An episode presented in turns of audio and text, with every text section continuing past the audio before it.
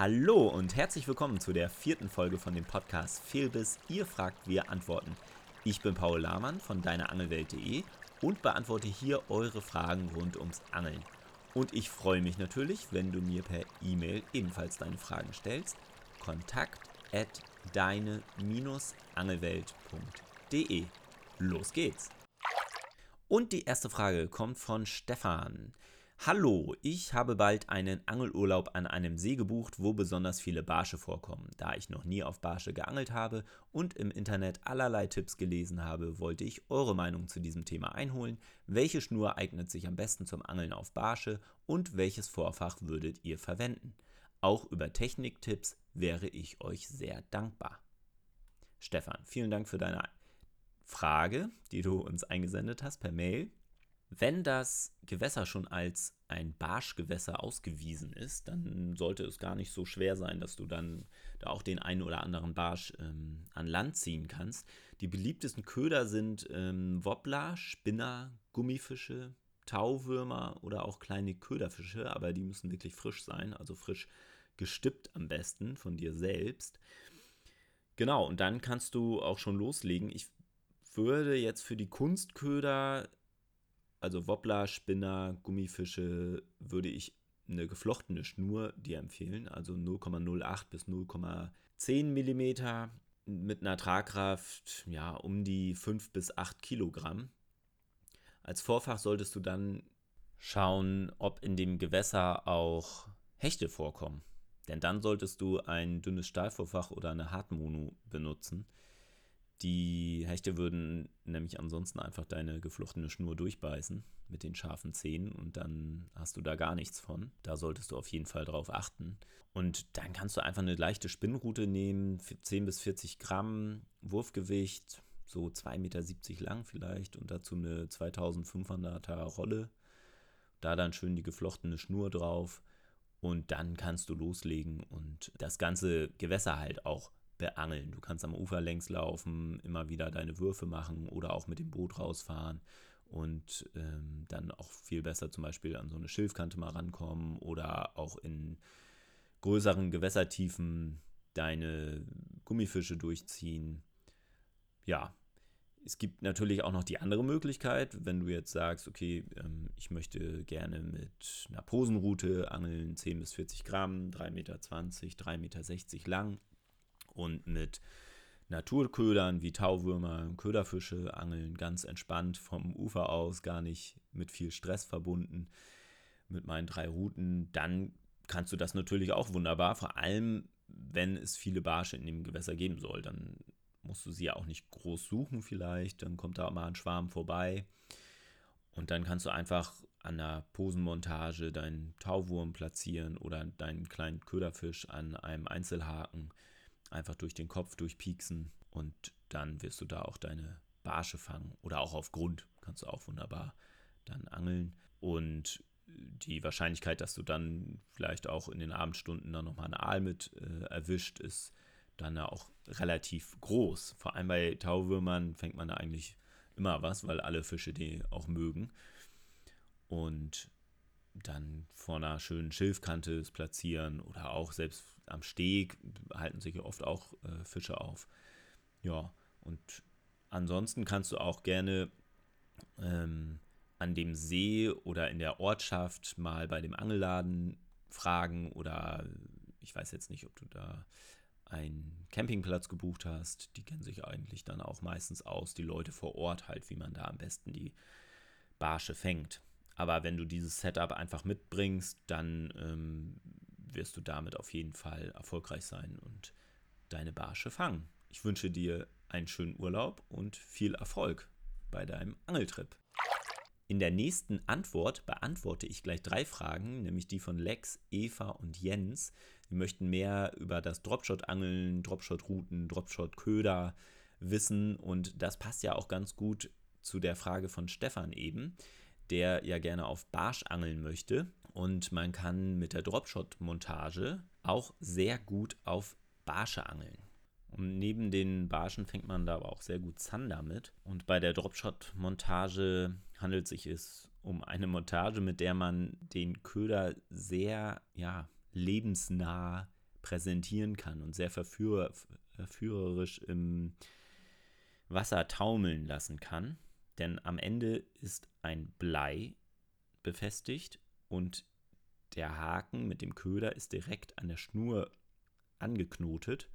Und so hat, das, hat er richtig viel Spiel und man kann direkt mit der Rute, mit der Rutenspitze ähm, auf diesen Köder ja, ähm, Spannung erzeugen oder sie wieder abfallen lassen. Und dann taumelt er halt wunderbar im Wasser hin und her und die Zander und Barsche haben dann richtig Bock, da drauf zu gehen. Als Route würde ich eine spezielle Dropshot-Route schon empfehlen. Da müsstet ihr euch mal beraten lassen im Angelladen. So 28 Gramm Wurfgewicht, 2,40 Meter lang vielleicht. Und dann eine kleine 2000er Rolle äh, daran bauen.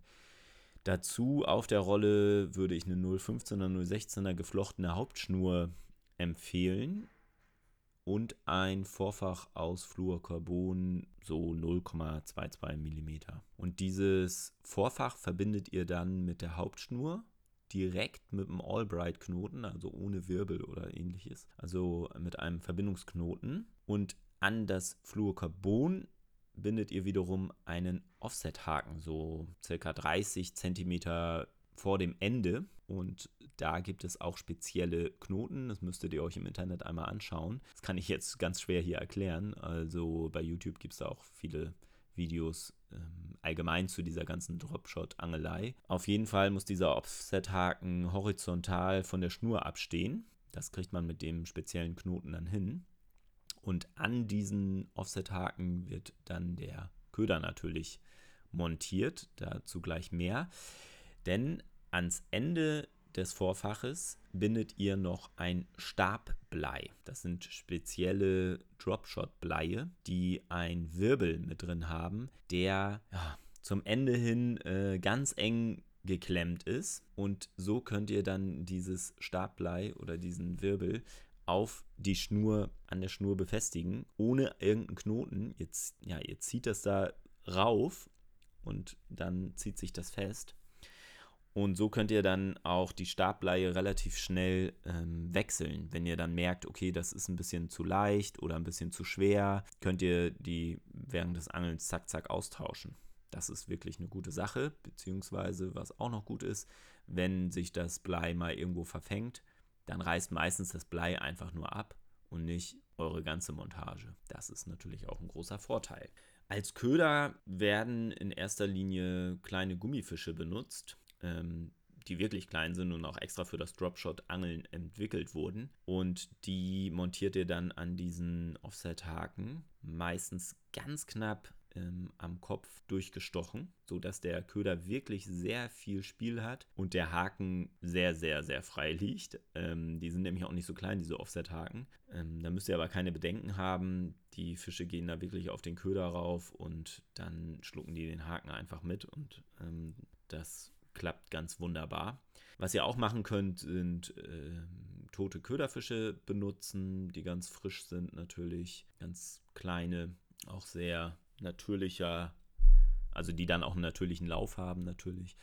Ähm, und Tauwürmer, die zappeln da auch ganz verführerisch äh, im Wasser dann rum. Genau, und dann müsst ihr euch eine geeignete Stelle suchen. Mit der Dropshot-Montage kann man zum Beispiel sehr gut ähm, so Spundwände befischen, weil man dann einfach einen guten Winkel dazu hat und da oft auch einfach Fische stehen und könnt es dann ganz leicht und locker über den Grund führen. Wie gesagt, da würde ich euch wirklich empfehlen, mal ein paar YouTube-Videos anzuschauen. Da kann man das einfach besser verstehen, wie das alles funktioniert und wie man die Route dann führt, halten muss, ähm, wie schnell man da einkurbelt, wie man mit der Routenspitze wirklich Bewegung in den Köder reinbekommt. Genau. Und dann muss man es einfach natürlich ausprobieren. Wie so oft beim Angeln geht Probieren über Studieren. Und die dritte Frage kommt von Henrik. Was kann man als Interessent machen, um das Fischen mit der Fliegenangel einfach mal kennenzulernen? Gibt es da irgendeine Möglichkeit? Henrik, vielen Dank für deine Frage. Dies ist tatsächlich ein relativ schwieriges Thema, da teilweise ganz unterschiedliche Ansichten hervor äh, oder vorherrschen. Aber man kann eigentlich das relativ einfach zusammenfassen. Selber es zu erlernen ist schwierig. Du brauchst viel Zeit, viel Selbstdisziplin. Du kannst es natürlich mit Büchern, die du dir kaufst, mit Videos aus dem Internet oder allgemein Recherche im Internet, Artikel lesen ähm, und dann einfach am Wasser ausprobieren. Du kannst in den Angelladen gehen, dich da beraten lassen, kannst erstmal eine Route kaufen und dann ja, es probieren und Würfe machen und einfach schauen, wie du es hinbekommst. Was ich aber wirklich empfehlen würde, ist, dass du dir dazu Hilfe holst. Also jemand, der gut erklären kann, Geduld hat, am besten ja in eine Fliegenfischerschule zu gehen oder dir ein Guiding zu buchen. Da gibt es Wochenendkurse. Es kostet natürlich alles Geld, aber Fliegenfischen ist halt wirklich nicht einfach zu erklären. Ich würde dir wirklich empfehlen, dir da einen Guide zu holen. Vielleicht Kennst du auch jemanden oder in deinem Angelverein, der ja, sich Zeit nehmen würde und dir das einmal alles zeigen würde? Ja, mehr kann ich dir da auch gar nicht groß zu erzählen, aber es ist auf jeden Fall eine sehr interessante Angelei und wenn es dann klappt, dann hat die, glaube ich, auch eine große oder bringt es eine große Zufriedenheit in einem, wenn man dann diese zielgenauen Würfe hinbekommt und dann die Forellen zum Beispiel steigen sieht und den Köder, die den, dann den Köder nehmen also das muss schon ein tolles Erlebnis sein, vor allem auch dann auch mitten im Fluss zu stehen, in dieser Natur. Äh, ganz toll. Habe ich selber auch noch nicht gemacht, deswegen kann ich dir auch nicht ganz so viel dazu erzählen. Aber im Allgemeinen brauchst du halt wirklich viel Zeit, Selbstdisziplin und Ruhe mit dir selbst und jemanden, der dir das wirklich gut erklären kann, wie das alles funktioniert. Ich wünsche dir viel Erfolg dabei. In der Beschreibung ist auch nochmal ein Link zu so einem Wochenendkurs, den man da buchen kann. Vielleicht wäre das ja was für dich oder für jemand anderes. Und auch bei der vierten Frage fasse ich mehrere Fragen zusammen. Die kommen nämlich von Christian, Udo und Johann. Und die interessieren sich für Futterkorbmontagen, welche Montagen für das Brassenangeln gut sind und welches Brassenfutter passend ist.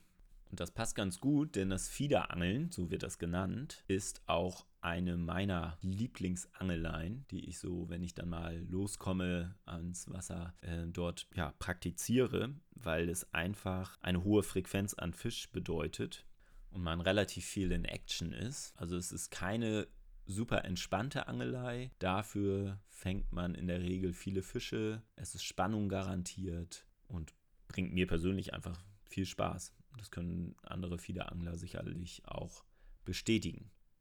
Fiederangeln, wieso Fiederangeln? Also wieso heißt das so? Fieder, das kommt aus dem Englischen bedeutet füttern und wir füttern natürlich an mit einem Futterkorb, damit die Fische ans, an den Futterplatz kommen. Man kann alle Weißfische damit fangen, die es so gibt, die da so vorbeikommen. Manchmal kommt auch ein Karpfen vorbei, eine Schleie, also da sind einige Überraschungen auch immer garantiert eigentlich. Aber in erster Linie fängt man da wirklich sehr gut prassen mit Rotaugen. Ja. Als Montage würde ich die Schlaufenmontage empfehlen. Kann man sich auch im Internet und bei YouTube am besten mal ein Video angucken, wie das genau montiert wird bzw. geknotet wird. Das ist auf jeden Fall eine Montage ohne Wirbel. Das wird alles einfach nur mit der Hauptschnur geknotet und dann ein Vorfach noch ran gebaut. Du kannst das aber auch mit dem Anti-Tangle-Boom machen, wo dann der Futterkorb eingeklemmt wird. Dieses ähm, Anti-Tangle-Röhrchen läuft dann auf der Hauptschnur, dann kommt ein Stopper vor dem Knoten an, am Wirbel und in den Wirbel hängst du dann einfach deine Vorfächer ein. Das ist auch eine gute Sache.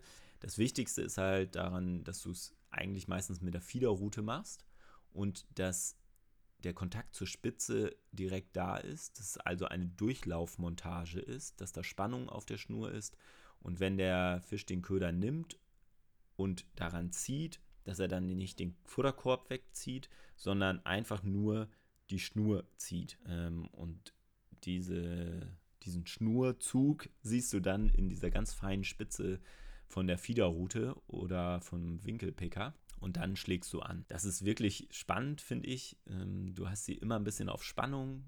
diese Fiederroute, siehst die Spitze immer ein bisschen gekrümmt und wenn da selbst ein kleiner Fisch dran rumzuppelt, siehst du halt das Zittern oder kleine Ausschläge an der Route, Routenspitze und ähm, weißt, okay, da passiert gerade was. Ja, und mit diesem Futterkorb legst du halt, wie gesagt, einen Futterplatz an. Hakengröße würde ich empfehlen 12. Also damit einmal zu starten, Hakengröße 12, zwei Maden rauf und einfach mal schauen, wie es sich so beißt. Wenn du merkst, okay, es zuppelt die ganze Zeit, meine Maden sind ausgelutscht, mm, aber ich kann keinen Biss verwerten, dann würde ich einfach mal eine Hakengröße kleiner gehen, nur eine Made drauf machen, weil es kann sein, dass zu dem Zeitpunkt nur die kleinen Fische da am Start sind gerade. Vor allem relativ am Anfang kommen meistens erstmal die kleinen und wenn du dann ein bisschen wartest, kommen dann die größeren Fische. Und so muss man dann einfach mal ein bisschen testen. Und es kann auch sein, dass selbst die großen Fische äh, zwei Maden verschmähen an dem Tag und sagen, nee, also einfach ja sehr vorsichtig sind und dann musst du halt eine Hakengröße kleiner gehen. Also da muss man ein bisschen schon mal ein bisschen aufpassen, ein bisschen rumprobieren und schauen und nicht gleich frustriert äh, abbrechen und sagen, es sind ja eh nur kleine da. Da muss man mal ein bisschen rumprobieren. Und auch relativ schnell dann einen Wechsel vollziehen. Wenn du jetzt irgendwie 20 Minuten keinen Biss hast, dann ist das schon viel zu lange, weil man wirklich diesen Futterplatz anlegt, das Futter sehr hohe Lockwirkung hat und die Fische dann auch am Platz sein sollten. Mit dieser ganzen Sache musst du auch wirklich keine Angst haben. Man kann damit auch gut Karpfen drillen, also auch mit einem 12er Haken. Ähm, du benutzt ja auch monophile Schnur, deswegen die ist sehr ja, dehnbar und wenn du vorsichtig drillst, dann kannst du auch einen guten Karpfen damit ja, an Land ziehen. Zum Futter würde ich, also wenn man damit wirklich anfängt und auch allgemein vielleicht nicht so viel Zeit hat, sich damit zu beschäftigen, sind die Fertigmischungen, die du im Angelladen kaufen kannst, wirklich gut. Ja, da musst du dich nicht viel mit beschäftigen, die mischst du an. Wichtig ist einfach nur, dass sie nicht zu trocken und nicht zu feucht sind. Wenn sie zu feucht sind, merkst du, dass das, wenn du den Futterkorb reinholst, wieder, dass das Futter da noch drin klebt. Also ähm, einfach gut mit Wasser anmixen, das Futter, und dann, wenn du es, wenn du da mal eine Handvoll nimmst und die ordentlich zusammendrückst und das nicht gleich auseinanderbröselt, dann ist es viel zu, oder ist es relativ zu trocken. Ähm, wenn es wie Matschepampe äh, das Wasser da rausquillt, dann ist es viel, viel, viel zu nass. Also es sollte so ein Mittelding sein, dass du es andrücken kannst und dass es dann halt ein guter Ballen ist oder halt eine, ja, gut fest zusammengedrückt ist. Da muss man dann auch ein bisschen ausprobieren. Du kannst auch am Ufer mal irgendwie eine kleine Handvoll festdrücken und dann ins Wasser schmeißen und dann gucken, wie sich das auflöst. Ähm, wenn das jetzt alles oben schwimmt, dann weißt du, okay, ähm, das war zu trocken und wenn es wie einfach nur ein Klumpen auf dem Boden fällt, dann weißt du, es war zu nass und gar nicht auseinanderfällt, dann weißt du, dass es zu nass war. Genau, aber da muss man auch ein bisschen seine Erfahrungen sammeln. Als Route, ich fische selber eine Browning Black Magic CFXM 40 bis 80 Gramm Wurfgewicht, Länge 3,60 Meter, hat zwei Wechselspitzen dabei. Bin ich vollkommen zufrieden äh, mit. Ich bin ja auch ein Allround-Angler, dementsprechend, ähm, das ist schon eine gute Route, die kostet gar nicht viel Geld, 50 Euro vielleicht, 40, 50 Euro und ja, bin ich sehr zufrieden mit. Als Rolle benutze ich eine Okuna Custom Black Feeder CLX 40F. Bin ich auch zufrieden mit. Ähm, zur Schnur ist noch zu sagen, dass man da wirklich eine Monophile nutzt. Also da schwöre ich drauf zumindest. Äh, manche benutzen auch eine geflochtene Schnur, aber das finde ich jetzt nicht so passend. Ich mag einfach diese monophile Schnur. Ähm, da solltest du auf jeden Fall darauf achten, dass sie schnell sinkt und dann kann es auch schon losgehen. Also die soll halt schnell sinken, damit du ähm, deine Route dann auch wieder schnell aufbauen kannst oder aufstellen kannst, dass der Futterkorb ordentlich absinkt, die Schnur dann sofort auf Spannung gebracht werden kann und du die Bisse dann auch sofort erkennst. Ja, so viel dazu. Also das ist das Fiederangeln. Wie gesagt, ich würde die zur Montage tatsächlich mal Videos im Internet anschauen. Und dann kannst du auch loslegen an deinem Gewässer, wo du angeln möchtest. Einfach mal ein bisschen ausprobieren mit dieser Montage, Futter rein ins Körbchen, Maden ran und dann auswerfen Wichtig ist dann nach deinem ersten Wurf, wenn du ganz zufrieden damit bist, zum einen irgendein, ja, irgendein Hindernis oder irgendein Merkmal auf der anderen Seite, also am anderen Ufer, dir zu merken, wo du hinwerfen möchtest. Dann wirfst du aus auf deine gewünschte Weite und dann machst du den Schnurclip rein, weil es, es gibt nichts Ärgerliches, als dass du einen riesigen Futterplatz oder ganz viele Futterplätze ähm, anlegst, verteilt im Gewässer, das bringt nicht den Erfolg. Du solltest schon immer versuchen, auf die gleiche Stelle zu werfen und dort dann einen großen Futterplatz anzulegen. Und da sind dann auch die Fische und dann kommen mit der Zeit auch immer größere Fische. Die Brassenschwärme kommen dann mal vorbei und dann rappelt es aber ordentlich in der Rutenspitze oder auch im Karton, wie man so schön sagt. Brassen kann man übrigens auch sehr gut zu Fischfrikadellen verarbeiten. Die haben zwar viele Gräten, also das Filet zu essen ist jetzt nicht so toll, aber wenn du die in den Mixer packst, die Filets, dann kann man da richtig gute Fischfrikadellen draus machen. Sehr lecker, kann ich empfehlen. Und ein Geheimtipp noch zum Schluss. Probiert auf jeden Fall mal an dem Haken als Köder einen kleinen Mistwurm, also einen richtigen Mistwurm, den ihr im Kompost findet, wo dann auch dieses gelbe Sekret rauskommt, wenn ihr ihn anködert und die auch ein bisschen stinken. Und als und dazu noch eine Made. Also diese, ein kleiner Cocktail, Mistwurm, eine Made. Das schmeckt den Brassen oft sehr, sehr, sehr gut. Und auch den großen Rotaugen solltet ihr auf jeden Fall dann mal ausprobieren zwischendurch. Oder auch mal ein Maiskorn. Also gibt es viele Möglichkeiten. Aber in den meisten Fällen fangen die Maden sehr gut und Mistwurm und Made. Das ist so meine Erfahrung. Ja, ich hoffe, ihr habt jetzt Lust bekommen, mal mit der Fiederroute ans Wasser zu gehen und euch da mal ein bisschen auszuprobieren. Und bin gespannt auf eure Berichte. Vielleicht schickt ihr mir einfach mal eure Erfahrungen an meine E-Mail-Adresse kontakt@deine-angelwelt.de und dann freue ich mich von euch zu hören. Ja, und das war es dann auch schon wieder von dieser Folge. Natürlich freue ich mich, wenn ihr die Folge teilt und euren Freunden allgemein von diesem neuen Podcast erzählt. Ich bin auch sehr an eurem Feedback interessiert. Dieses könnt ihr mir ebenfalls einfach über die genannte Kontaktmöglichkeit kontakt deine-angelwelt.de zukommen lassen. Ich freue mich über jeden einzelnen Hörer und jedes Feedback. Danke und bis bald.